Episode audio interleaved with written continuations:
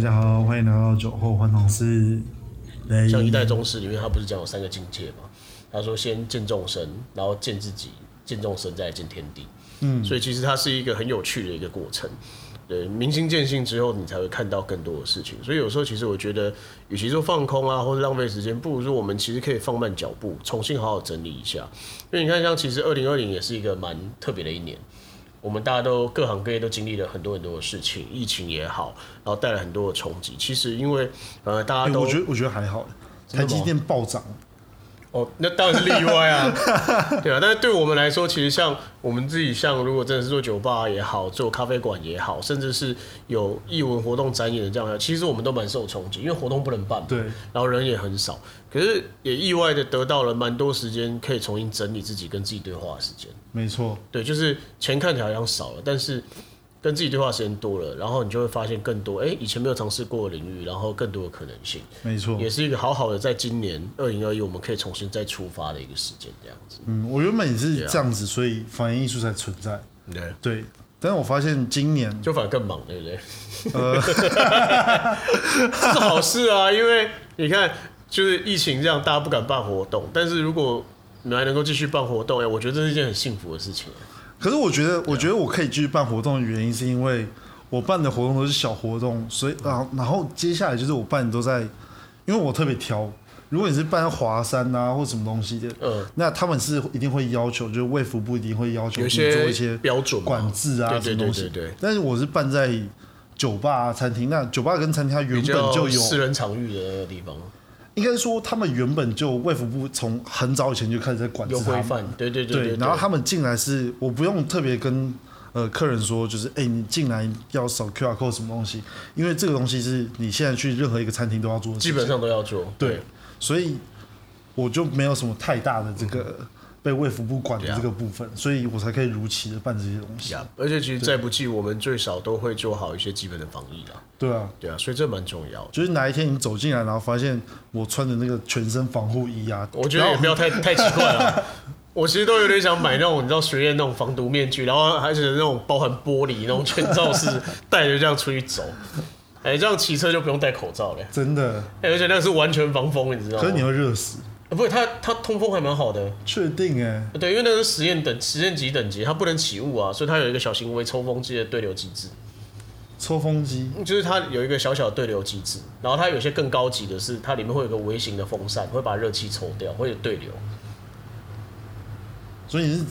什么东西啊？所以是一个电脑放在你的脸没有，上，它是一个面罩，嗯，那在口罩这样装上去这样子。那为了防止起雾，它都会有一些设计这样子，它就镜片是不会起雾的，所以它其实非常的通风，而且它是单向通风，你也不用担心这会有隔绝的问题。但是如果有一些是高防化型的东西的话，他们的那个密气密啊都做得很好，所以它的那个通风口部分还是有做一个过滤的。它就是一个单向通气，就是吸进来跟出去的孔是不一样的。嗯，它是一个单向的，所以才能够达到所谓的防护的一个功能。哦，对对对对对对，它吸进来就透过那个滤毒罐嘛，然后出去的时候它有一个就是单向排气孔，那个排气孔是你吸是吸不进来，它只会排气。就很像那个，对，那很像那个当兵戴的那个防毒面具哦，哎对，但是它是民用版的，民用版民。用版还有这种科技厂啊，或者是说药厂，他们也会配备这样的东西。那他们会训练十秒钟、十五秒内要戴上去吗？呃可能没有办法，是我觉得十 十秒钟、十五秒钟这个东西那个标准是可以。第一秒钟的防防防止生化武器啊，但是你要防病毒，如果十秒钟的话，你绝对是防不了的，因为那个一定是很多漏洞 啊，先不要啊。对啊，啊为什么会知道这种斗知识呢？因为其实我们工作领域也是有很多奇奇怪怪，我们常要喷漆要干嘛，嗯，所以其实我们很常会使用这样的东西，就哦，我们在做美术布景的时候都会用到这些东西。你知道我在这边的时候也有用过吗？你现在看到白色这个墙都是我漆的，你是用手涂还是用喷漆喷？用手涂，我靠，真假的？对啊那那那何必带那个呢？梯子在外面。哦，我看到了， 有一个那个铝制蚂蚁在外面。哦，对对对，就就就跟我们在做我们的那个店一样，我们店也都是自己做装潢。我会穿着，我会穿那种我完全今年度打算穿一次就可以丢掉的衣服，然后搭配牛仔裤，然后就拿个漆，然后拿个梯子，然后就开始刷油漆，对，像工人一样。然后地上就铺满地那个报纸，这样。对，啊，你有没有觉得自己做完以后特 别有感情这样？其实还好诶，真的吗？因为过没多久之后就要重新装修了。哇塞，有赚哦，有赚哦，不错。没有没有，不错这重新装修的钱不是我出， 喂喂，到底所以所以没有没有没有，就是希望啊，希望重新装修完之后，希望可以涨个租金，然后租给别人，然后可以把这个这个装修的钱回收回来。然后多了有赚的话，就还可以再继续投入你的事业这样。多了有赚的话，没有没有，多了有赚的话就是呃给我妈啦， OK，对，很因棒，为因为孝她也顺该退休了，我我是一直都这么觉得啊、我到现在为止都觉得她早就该退休了。嗯，对，人过三十就该退休了。你会觉得我们现在好像变成反过来，就是你才是来宾，我是 mas 那个是 MC 的感觉， 没有没有没有，这是莫名其妙什么东西，怎么感觉说，我刚默默会觉得说我们是不是有点反过来？ 我们蛮常会发生的事情。真的假的？对，像我的第一集是第一集，我是找了一个来宾，他叫大雄，大雄嘛啊我的朋友，然后我直接让他直接当 MC，然后我当来宾这样子，让大家让大家有一种错乱感，直接荒唐。反正我的名字就叫做酒后荒唐事，没关系，反正人生本来就很荒唐，而啊我觉得清醒的人最荒唐嘛。没有在没有在打嗝，我没有在帮毛不易打嗝，真的没有。但是我真的觉得清醒的人最荒唐。其实，其实，在晚上做酒吧的时候，你就会看到真的是众生百态。我觉得真的是众生百态，在吧台上你就会看到有失恋的啊，有呃 A 暗恋 B 的啊，然后同时坐在吧台上啊，就很多很多这种东西。嗯、对，我觉得那个故事是很多哦，这也是因为故事很多，也是我会想要开酒吧的一个小原因，因为毕竟我们做电影创作，其实我们就是要写出更多更多的故事。嗯，那我们也透过这样子的东西，无论是荒唐的也好，无论是真实的也好，甚至情侣在我面前吵架也好，什么都有啦。那我觉得这很真实啊，这很 real。那有帮忙过吗？我们没有立场去帮忙，啊我们只有最大限度就是制止他们不要打扰到其他的客人，或是跟其他客人起冲 突。因为你知道，大家喝了酒以后有点不受控，你知道吗？不是，我是对说，啊如果你知道这个 A 暗恋 B 或者这个 B 暗恋 A，哦你是说那你有帮忙他去追做球的部分啊嘛，对啊有我们都会非常不动声色地帮他调好酒，对，然后我们就就会跟 B 说，哎、这是他刚特别嘱咐我们要调的，然后你就会看到 A 就是一脸懵逼，但是他还要装作就是对，就是我我我我就是我吩咐的这种状态，他也不太懂这杯酒，因为其实每一杯酒都有每一杯酒的故事，嗯，那它背后有一些。呃，有心酸的，有浪漫的，有饱含爱意的，有很多很多不同的酒，不同的故事。那我们就会选择适当的东西，或者是针对他们当下的需要去做出一些特别的一些特调来做助攻的动作。那你怎么知道 B 喜欢喝什么？你说 B 喜欢喝什么吗？对吧、因为基本上都会先探寻他的口味啦。哦会，先问一下，哎，你喜欢喝什么？不喜欢喝什么？当做闲聊嘛，然后再聊完没多久，他来，这是你的酒，这样就出来了。哦，我想说，如果你不小心拉了一支酒过去，像 old fashion 好了，结果那女生不喜欢喝 old fashion，她就对，点什么点呢？懂不懂我？哦，对这所以干嘛？然后就所达以标了。所以其实察言观色也是我们的工作之 一。对，就是我们其实，在前面都很开玩笑，跟他们有点像讲干话、闲聊，其实都一直在不断的做那个 data searching 这样，就一直在做一些资料收集，然后分析，然后哎、诶觉得他们现在缺了一点什么，就给他们一点什么。嗯，对，大概会是这样的模式这样。其实我最近有在想一个东西，我最近有在想一个一个酒吧，这是我幻想中的酒吧，就是你 Yup 走进去的时候，你要戴一个 AR 眼镜，然后所有的店员都会戴 AR 眼镜，然后你进这你不应该说你无法就是路过进来，你一定要事先先预约，预约的时候会请你填一个表单，例如呃你喜欢喝什么样的酒啊，或者是你喜欢什么样的口味啊，你的 favor 是什么啊，你喜欢的基底酒是什么之类的，然后填完之后你走进来的时候就会直接给你一杯。呃，依照那个表单，然后为你做的特调的酒。其实有哎、其实然后另外最最酷的事情是，你的 AR 眼镜可以看嗯到所有人的资料。啊，对对对对对对对对，有点像那个那个动漫嘛，《刀剑神域》里面那种感觉之类的之类的。你讲到这个东西，其实在国外他们有一个有一点像是 lab 的一个概念，因为之前我有看到，我有时候无聊就看一些很奇怪的 YouTube，就介绍现在新科技啊或什么东西。嗯，你知道有一种酒叫做三 D 烈印酒吗？哎、不知道，哦，就是这样，它就是以前不是有一种分子调酒，就是它可以把一些果汁或什么做成胶囊，有口感的那种小胶嗯囊，然后放在酒里面，然后增加口感。那他们现在有一种三 D 列印机，就是用一样的技术，就是把海藻胶什么东西都包好了以后，直接可以在酒里面做立体浮雕的排列。嗯，对，就是譬如说你要画什么无限啊，或者求婚啊，或者什么东西，都可以在那一杯酒里面呈现。而且很酷的是，它是直接用一根像针一样的东西伸到那个酒体里面，直接在里面做那个成型。哦，对，它就变成是有一个新花样，然后就有点像是，我就说，因为最近不是 cyberpunk 这个议题也是开始被注重，因为很多电影也好，甚至是动漫也好，都开始在，还有电玩也在讲这个事情。嗯，那他们就应应这个东西，就是他们就想象说，哎、未来的酒吧可能会是什么样子的？对啊，对他啊，们就有点类似结合这样的议题，所以像 n e 你刚刚说那个东西，其实跟人机界面整合真的，还有是 AI 啊、智慧人工这些东西都是有关系的。那我就看到外国有一个概念性的酒吧，有类似的概念，但是它只是在硬体上去做，还没有达到你像 AR 那个东西。呃，他这样讲，刚刚 Neil 讲这个东西，就有点像是让我想到以前我们去 KTV 点歌前，不是可以做什么预设歌单，有没对有？对对，对就类似这种概念。很对对对啊，所以它不只是会员制，因为会员制的目的不是为了要窃取个资哦，这不一样哦。对，那但它就有点像是作为一个为顾客量身定做的一个概念，我觉得这是一个蛮棒的东西。哎、那个听到这期节目，如果你身边有类似想要开发的人，有没有业配有没有？不是业配啊，那个有想合作的伙伴，然后可以来找 Neil 来谈谈这个发想，我觉得这 很酷。对，对，但出钱你要出哎，哎哎哎哎，这蛮实际的啦。对，它就是个事业嘛，大家可以一起做。对我觉得这是很前瞻我性的我有东想西法，但是你要出钱，对啊，啊，装潢可以找我了，我觉得我概念蛮有的。 毕竟做电影美术布景什么也是蛮要求的啦。 OK，对对对对，对对，然后反正这这是其中一个啊。然后我一开始想到这个东西的原因是因为，呃，是因为有一部电影，也不是因为一部电影，应该说是有一个契机，然后就是我知道了一个活动，就是有、嗯现在台湾好像蛮多这种活动，就是 Yeah 会带你出去玩。所以我在讲什么嘛？就是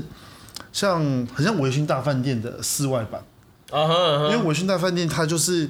惊喜制造的维醺大饭店，它就是你走进去嘛，然后他会给你酒，他会给你餐点，然后他会对跟你对讲对对个对故对事，，没错。然后依照房间这样走走走走，然后你就走出来了。嗯哼，对。那我记得在大道城有一个是户外版，他会带你逛大道城，然后跟你讲故事。然哦后最后终点好像会在卤蛋茶酒馆，然后给你一杯酒还是什么东西的。对，有点我记得是有点像是什么大稻城什么美食地图记忆之类那种类似那种感觉，就之类是的一个行旅的概念。对，哦，这个其实哎、你讲到这个就跟我们今年的计划有点关系了。啊嗯，好，对，就是其实那个东西， 我跟大家介绍一下一个很好用的东西，叫国家记忆库。国家记忆库是一个很酷的东西，在多年以前，台湾有一个数位岛屿计划。数位岛屿计划还有数位典藏计划在做什么？台湾故事岛开始，就是说把我们所有的记忆，比如说我们知道每个街区其实像大稻城也好，或者是呃蒙甲，就是万华、剥皮寮那个附近，它是很多历史的东西。可是这些东西如果没有经过维护、没有经过翻修、没有经过整理的话，大家是不知道这些东西，特别是越后面出生的人，越年轻的小朋友，他们是越不知道的。所以，我们这些东西就是说，因数位化年代去做一个统整。嗯，所以这东西的类型的计划就很像是这样的概念。那也就是说，刚刚你有提到那个文化行旅的这个部分，其实它是 base on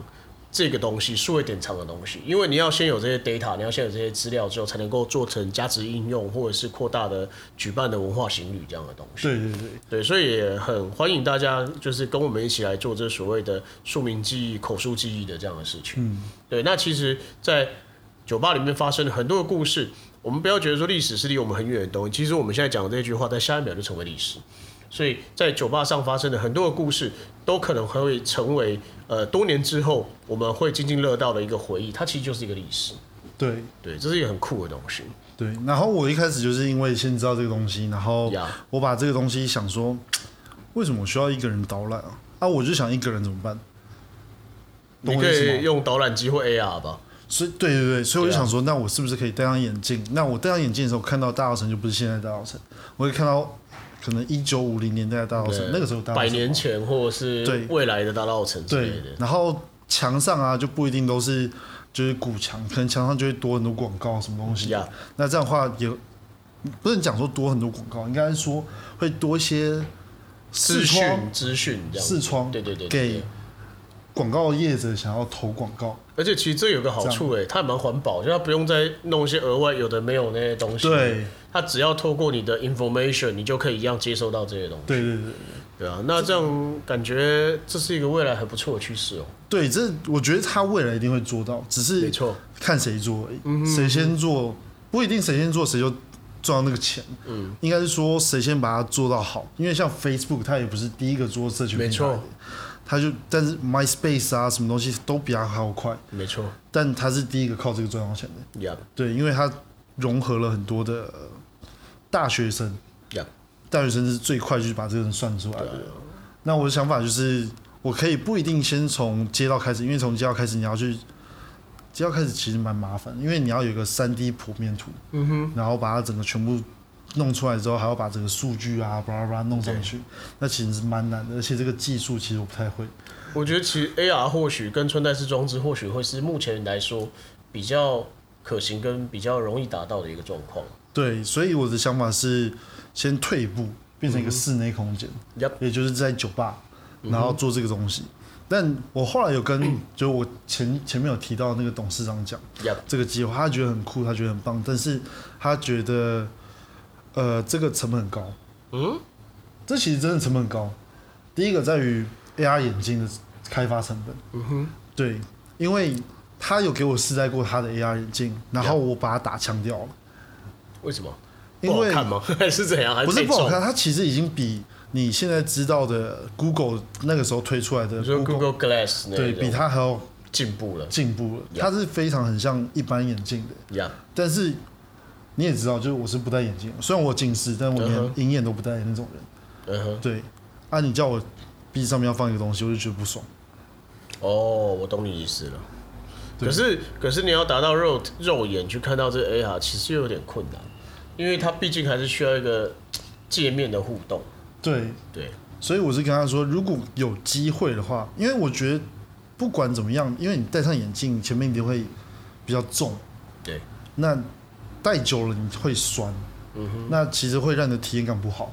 一样。对，所以我的想法是，你要么就是把它变成银眼。你把它变银眼的时候，嗯第一个是现在的我也不知道为什么，反正大家都喜欢戴银眼。对对，所以大家就只是换一个隐形眼镜，然后也不会有什么太大的想法，什么西德易晶体显影之类的隐形眼镜，然后就就可以看到 AR 世界，然后自己用手机可以调配你在现在还是在虚拟世界这样子对话。就是透过 App 联动这样。对，然后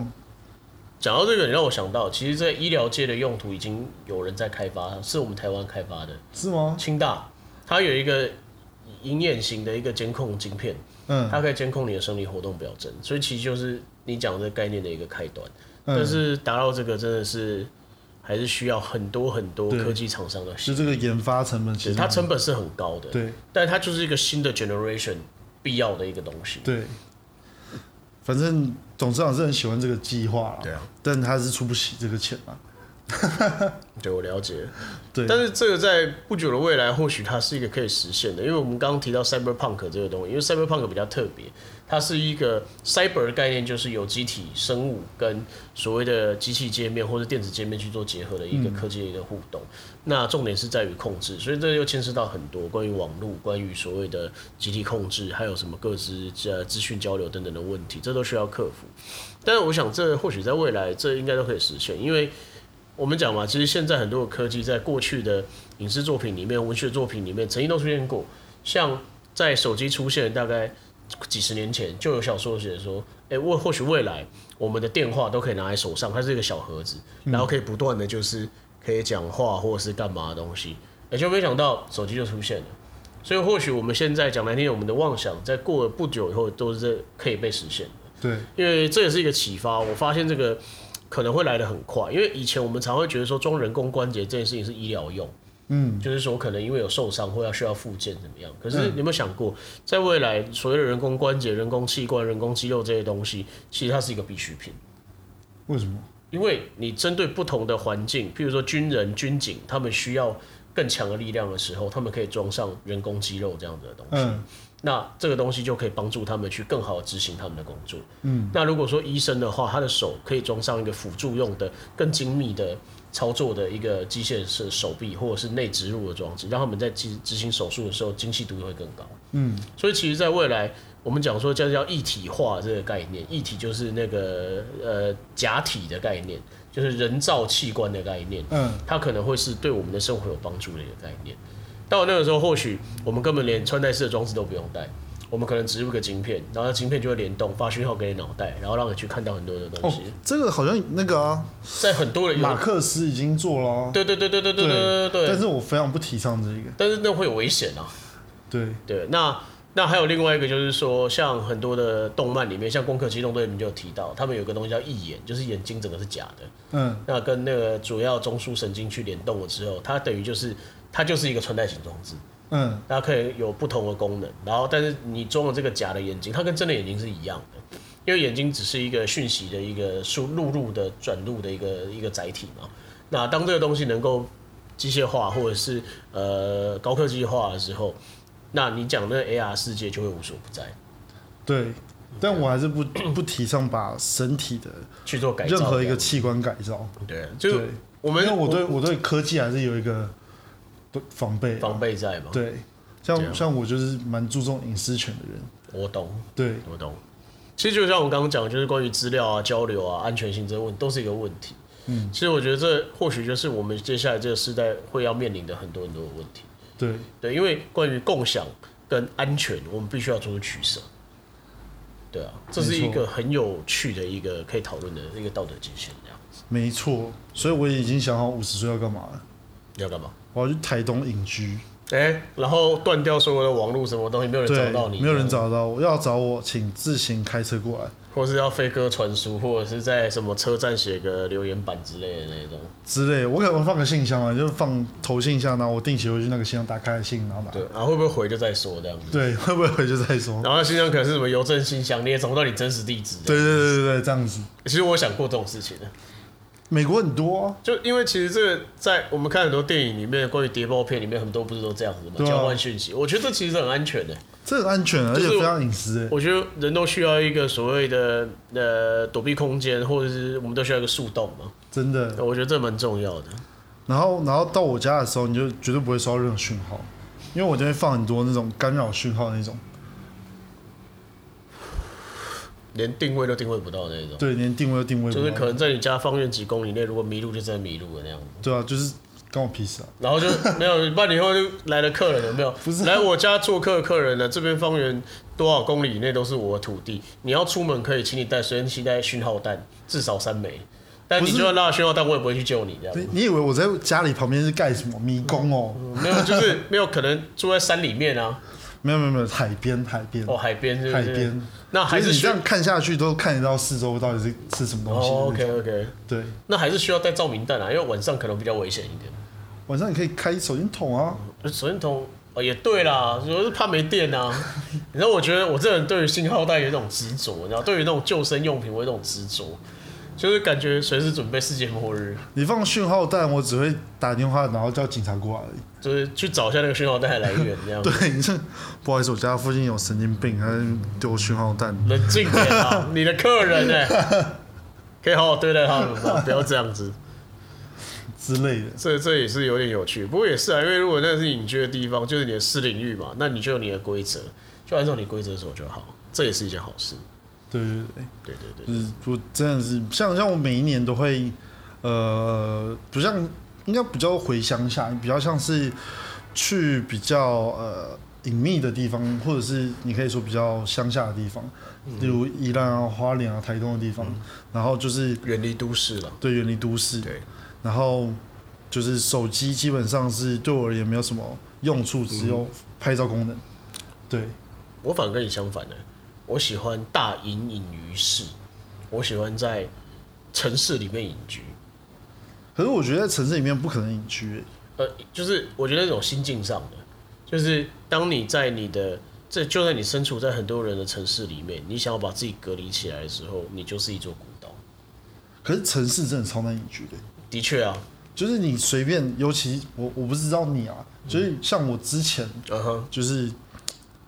呃，朋友还算有一点多嗯的时候，不敢说很多，就是有一丁丁这样一丁丁多的时候对，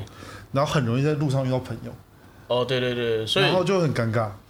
哦，关于这件事情，我可以分享一下，就是也算是收到我以前一个老师的影响，就是我们老师以前有个很酷的一个习惯，就是当他早上起来，无论在哪里听到夏天的第一声知了蝉的叫声的时候，嗯，哦，无论他那天有没有排课，我还会无预警的就人间蒸发，哦，找不到他，手机也不会开机，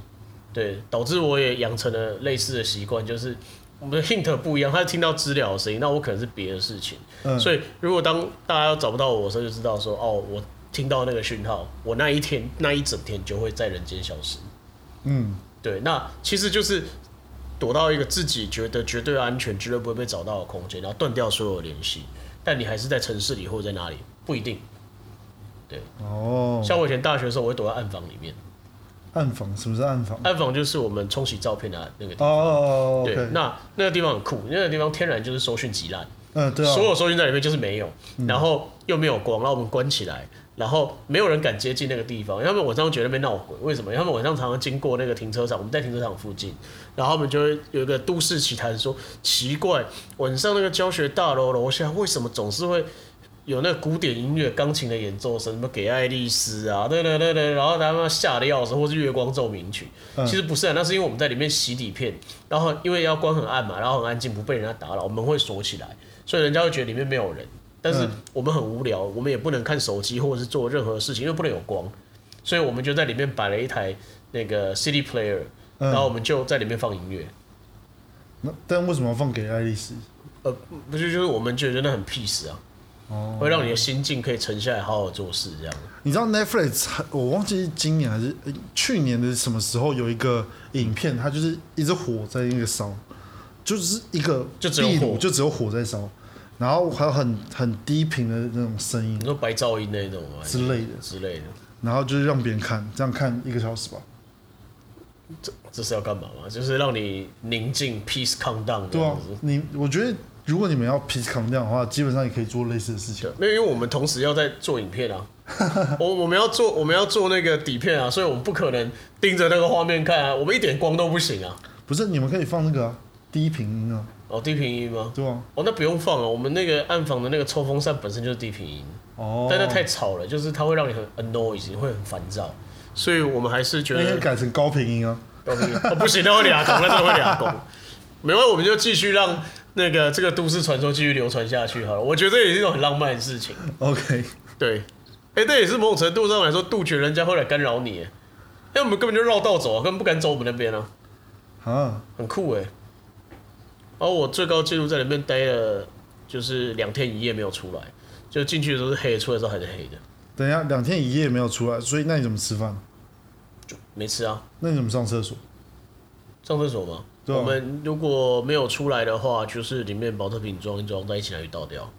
哦，真的假的？真的啊，因那里为面很臭吗？不会、其实还好，因为通风扇一直在抽风，对，哦，所以那边其实通风整个蛮好的，而且化学药品的味道其实比你尿的味道还重。 OK 而且正确来说，化学药品的味道里面有一道是氨基，所以基本上跟尿的味道差不多。 OK，懂意思。对，所以每天出来的时候身上的味道都很重那。女生想上厕所怎么办？他们就到一个间隔的时候，就自己去上厕所。哦，对，因为还是会有停下来的时候啦，嗯只是都半夜，所以也不会有人知道那边会不会有人出入这样子。嗯大，概只剩下监视器会看到我们而已，讲到监视器，我觉得台北是一个很可怕的地方。到处都监视器，对不对？对啊，我认真就是你在旁边，可能路边，然后挖鼻屎吃，可能都有一个监视器在看着。你有没有那种冲动，就是想要随便带一个什么东西去把它喷掉之类的？哦，我是没有这种冲动，我有时候会有这他种有冲点动啊，反社 会。对对，我我有点反社会啊，不好意思，就是就是会有一种啊看小的那种感觉，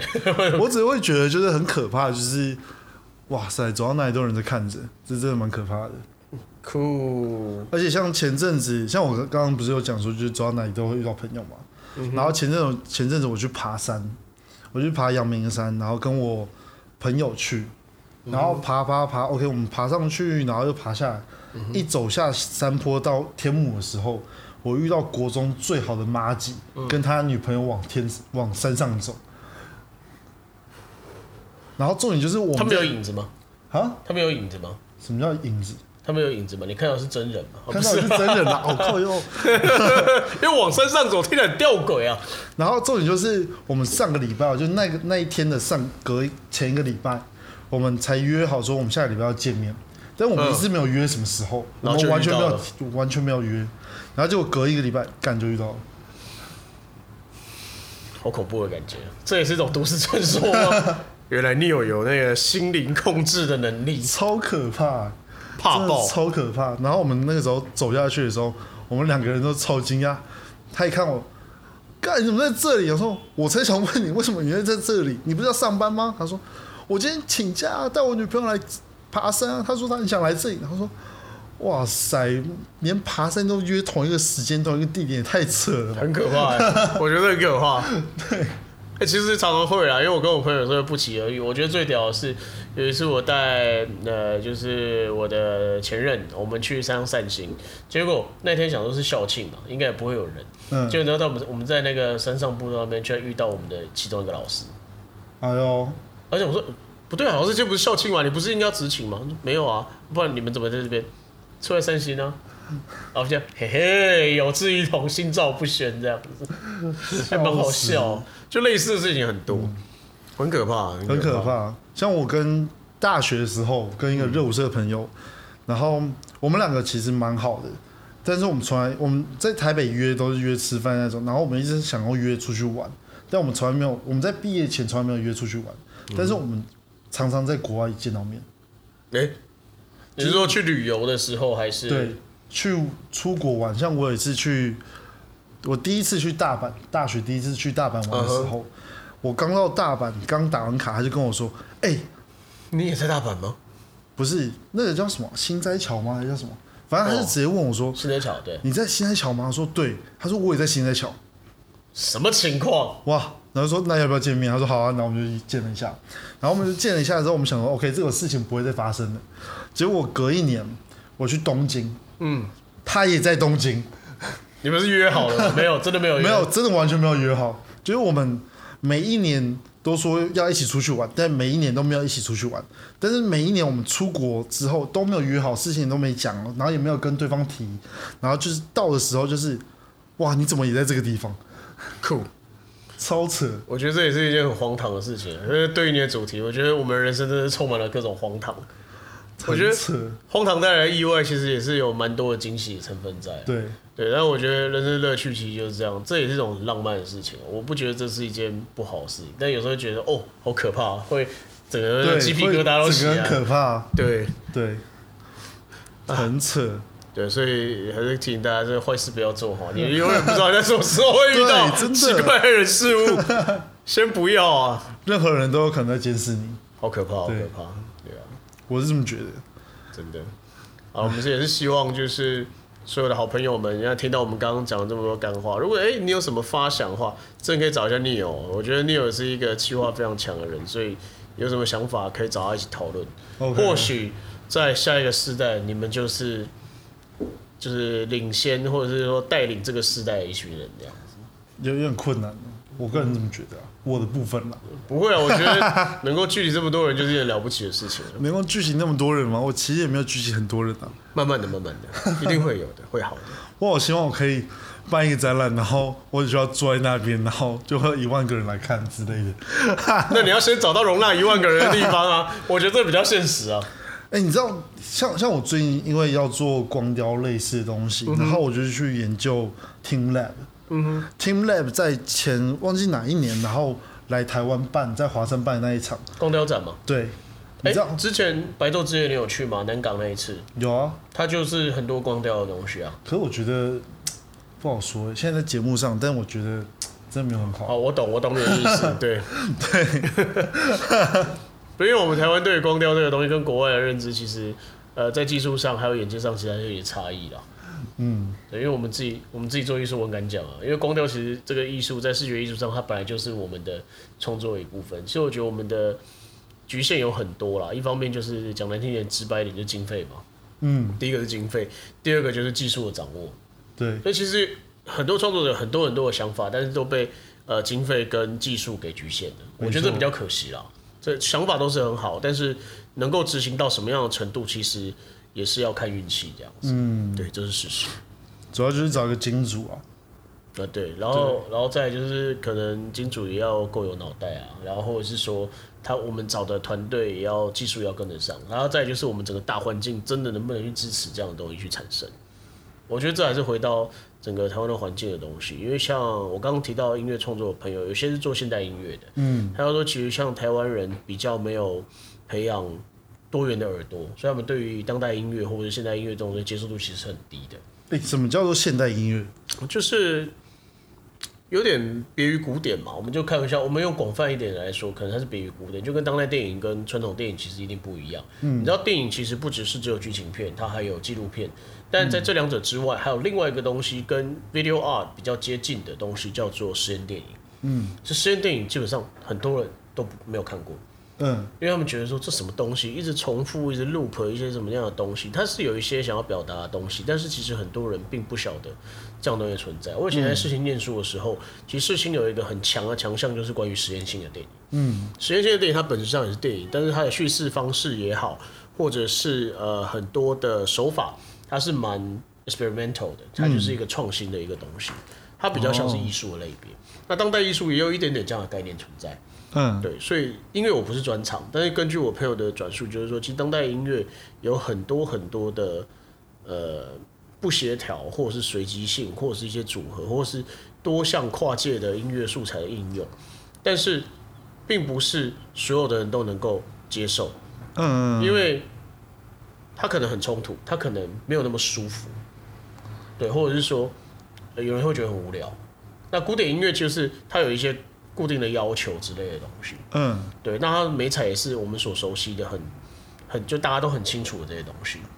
就就譬如哦说铜管就是铜管，然后木管就是木管。那有时候当代音乐可能还会用一些各种媒材去参加发出来的声音，或是把一样的音乐去做一种转换，然后在排序上啊会有不同，甚至还会融入所谓的舞台表演的概念，嗯很多很多啦。它的展演方式是很多元的，嗯，对，所以其实这个东西对我们目前的观影跟乐听经验来说，其实还就是我们还不够多元这样子。哦，对，那你知道破铜烂铁吗？你是说那个之前在敲很多破铜烂铁那个音乐那个吗？还是指哪一个？差不多啦，因为我很喜欢以前有一个叫做算是一个叫什么 Junk 还是什么东西，我已经忘记它的名称了。嗯，以前我看到我觉得非常动人，就是他们是节奏感很强的一个团队，他们是英国还是哪里我忘记，了，他们全部都是用垃圾桶啊，然后回收物锅子那些东西去做这个东西啊。对对对，其实当代音乐之前有一个很有名，你知道有一个小蓝人吗？就是全身全身都是 blue blue man 啊，蓝人啊，嗯他们就是在搞类似的东西，就是他们那个表演其实就有点融入这样的元素在里面。嗯，对，其实像大家现在听到什么 EDM，常讲的那个夜店听到 E EDM 的东西，我们这样讲好了，就是当代的东西之于古典，其实就是一个时代的对比。EDM 出现之前，EDM 对于那时候的音乐来说，它也是很现代现代音乐，对哦，可是现在就变成我们一个很 popular 的东西。我觉得还是没有诶、我觉得 EDM 里面还是有细分很多的不一样的东西，嗯对啊，像现在，像应该讲说里面有一个音乐叫做 techno，要对，就是在今年前年，呃，应该说在就连这几年、t 嗯 e c h n o 还是一个非常呃很少人在听的音乐，就大家还是会觉得这个，尤其亚洲人，对对他们会觉得这个音乐到底是在干嘛？因为就是一一堆重音，对对对，然后就对是对对对他们会不知道这个东西到底是什么，对啊就没有一个旋律。其实像之前后摇刚开始出来的时候，大家也会对他抱持一个很大的疑问，嗯，就是啊，你是你是摇滚啊，没有 vocal 叫摇滚吗？嗯，对，但是他其实我觉得那就是一个不同的转述跟演绎的方式。像我个人，我很喜欢听后摇，嗯，对，然后我我很喜欢听一个冰岛的团叫 Sigur Ros，呃冰岛他们那个团就是他们里面的东西基本上大部分的歌是没有歌词，他们是用吟唱。用那个 humming 的方式，加上他们的一些后摇的编曲，然后把他们北欧的那斯堪纳利维亚就是 Viking 的那种感觉给带出来。嗯，对，这其实就是在现代人来说，就是台湾很少人能够接受不同于我们认知当中的任何的一种艺术形式的一种形式。我觉得这是现在比较可惜的一个地方。对啊，所以像你刚刚说光雕的那个问题，其实多少也有这样的成分在里面。因为他们对于某些东西会有个既定的认知，可是我们不太容易打破这个框架去跳脱那个既定的认知。嗯，这可能会是现在我们比较面对的一些比较挑战的地方。对，对，为什么会讲到这个啊？就讲到从光雕开始讲，然后讲到很多很多的东西。哦，讲想到 Team Lab，你要听 lab，对你要 Team 听 lab，我刚刚讲 Team Lab 什么？ 我也忘记了，其 实 OK，反正反正那个时候我有去研究 Team Lab 的从开创到现在发生的所有事情，然后还有所有的展演，然后还有所有的带来的收入等等，我发现 Team Lab 赚超多，认真，而且他真的就是躺在那边，应该应该不是说躺在那边，他应该是说因为你想前期要制作的部分很很繁复，但是他后面基本上就躺着。因为其实它后面就是前面的东西努力到一个点，它自然就会形成那样的东西。对，对啊，然后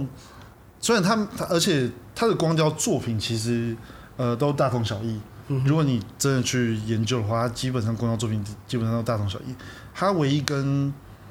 每一次的不一样的点都在于整个体验感。像最近我就看 s h a p d e s i g 它里面有讲到，就是有 Team Lab 好像又在东京还是哪里有一个展，然后它是做那那个作品其实。我看以前的那些作品好像也没什么太大差别，但是主要的差别在于它有一个温泉，嗯，对，大家可以去那边泡温泉看光雕，好酷哎、超扯，我觉得这很棒啊！对，我觉得艺术是没有没有限制的，就是展演是没有限制，很有创作也没有趣限制。对啊，因为其实，在生活当中的体验，然后你想要给生活带来什么样的改变，其实它都能够成为一个创作元素。呃我这样有点期待你之后展览可以搞出一点什么东西来。其实我很想要搞出什么东西来，对啊但是还是要看场地方的，因为我都在别人的餐厅嘛，对啊，对我不是华山或是松烟什可么，以可以自己爱搞什么就搞什么这样， 花钱就对了这样子。对，但我没钱， 对对，重点是你在别人场地，就算你有钱，你也不能 干嘛。对， 就是就是还是要尊重一下对方，然后对呃，而且我跟这一次合作的酒吧叫五巷，嗯，对我又回去五巷了，然后我跟他们又哪是一一个档啊？就下一档。我不知道是下一档还是下下档还是下下档，反正就是今年的某一档嗯哼这样。然后我们去年有合作嘛，然后前年就认识了，所以我跟他们是有一个不能说非常稳定的一个基础，但是就是有一个默契在。对而且我觉得 Peter 他们是蛮敢于尝试的一群人啊。对他们让我打天花板，让我蛮感动的，哦，帮你打电话吧。因为我要装投影机啊。 哦，可以哦，因为其实那时候 Peter 有聊说，其实他觉得无相就是一个有无限可能的地方。对，对，我觉得我很我很欣赏这件事情。我跟 Peter 认识的孽缘哈，小他也是来我们店里，所以我有不他是有讲，我不是在 他们吧里面认识他，这真的是一个很好笑的事情。对，就是他刚好那时候跟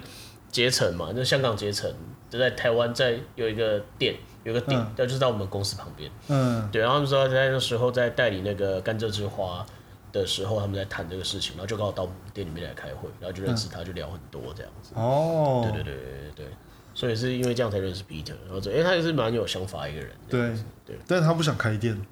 我觉得很有趣。但他开，但他有一件包，嗯，嗯，对他其实想要做的是更多的事情这样子。就是他有钱，他有资源，但他死也不想开店。呃，因为开店其实说实话，就是我们讲嘛，就是当你有了一些，你有一个场域的时候，其实某种程度上来说，你就会失去很多空间跟时间。但其实应该说这样讲好，对于很多白人而言，他们很想要开自己的店，对然后很多艺文团队也很想有自己的艺文空间，对，但是但是往往那些已经可以拥有这些的人的人，他们都不想要拥有这些东没西。错，但是而且很好玩哦。当你刚刚讲上述那些人，当他们真的能够已经拥有这个场域的时候，他们又会开始矛盾，就是像我们就开始这样，就是我有店，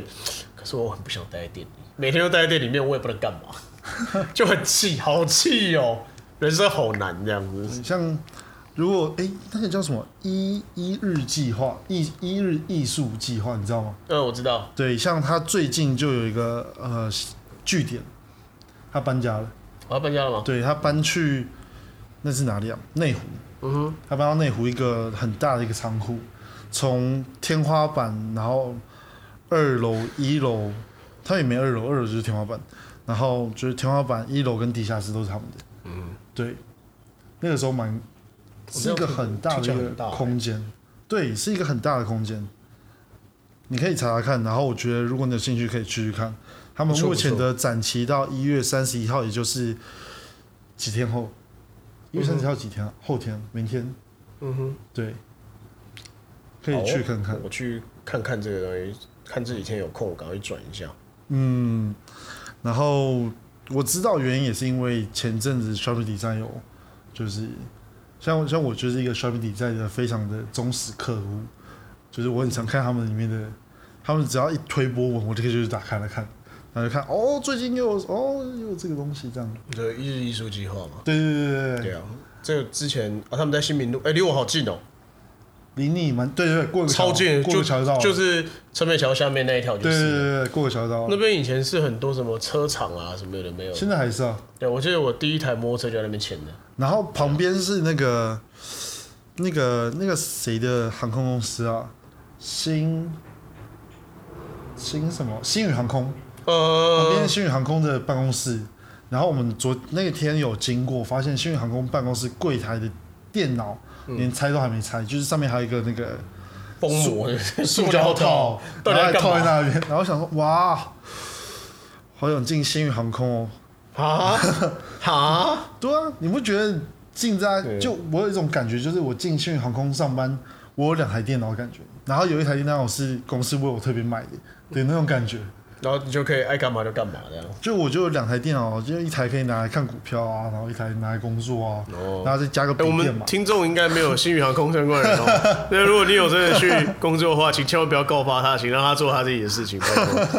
我觉得这这有点尴尬、你太早把你的意图给曝光 了，我觉得这样有点不行。对，Oh my god，可以可以，可以觉得很棒哎，我觉得真的很棒。你啊，对，我觉得有空可以去一下。可以那到底为什么会扯到这个啊、我们 我已经完全忘记了我们都在谈什么。没关系，我们这样节目是不是有点太长？这样，这到底要剪几集这 样？Oh my god，这个可能会剪个两集啊，两集就差不多两差不多两三集这样子。差不多了啦。对，那我们就在最后做个 ending。 ，OK， OK，好，那也谢谢大家来收听。然后你再讲一下五号出口在哪里吧。 OK，我们五号出口咖啡厅在后山皮站四号出口附近，那地址是忠孝东路六段八十一巷二号一楼，也欢迎大家上 Facebook 搜寻五号出口咖啡馆。虽然我们没什么在更新，就是这个店就跟这个主人的个性一样，我们属于就是社群网站死亡性的那种感觉。不会啦，我们还是会公布很多的东西这样子。 OK，对，我们是很 freestyle 的地方。然后它里面有一个摄影棚叫石青，对，就石石青音响文化有限公司，我们的工作室叫做呃时光部落。嗯，对，就是就是如果有空的话，也是可以过去，然后跟他预约个时间，帮他帮你拍个什么婚纱照啊、婚礼对照啊、任何的影像合作都可以这样。对模特儿照啊等等的，对，对。所以从这里就知道他其实认识很多小模，差不多这样等。一下不要乱黑我啊！等 等，莫名其妙哎、认识人很多啦，又不是专门认识小博，只是工作上可能会接触到这样。 OK，好，对对对那就谢谢大家，拜拜，拜拜哦欢迎收听谢谢下一集。订阅跟关注 Neil 的酒后黄同事，没错，还有我的 IG 粉砖 Yeah 艾克红你有九恩，对，按赞、订阅、点阅三连，好，拜拜，拜拜。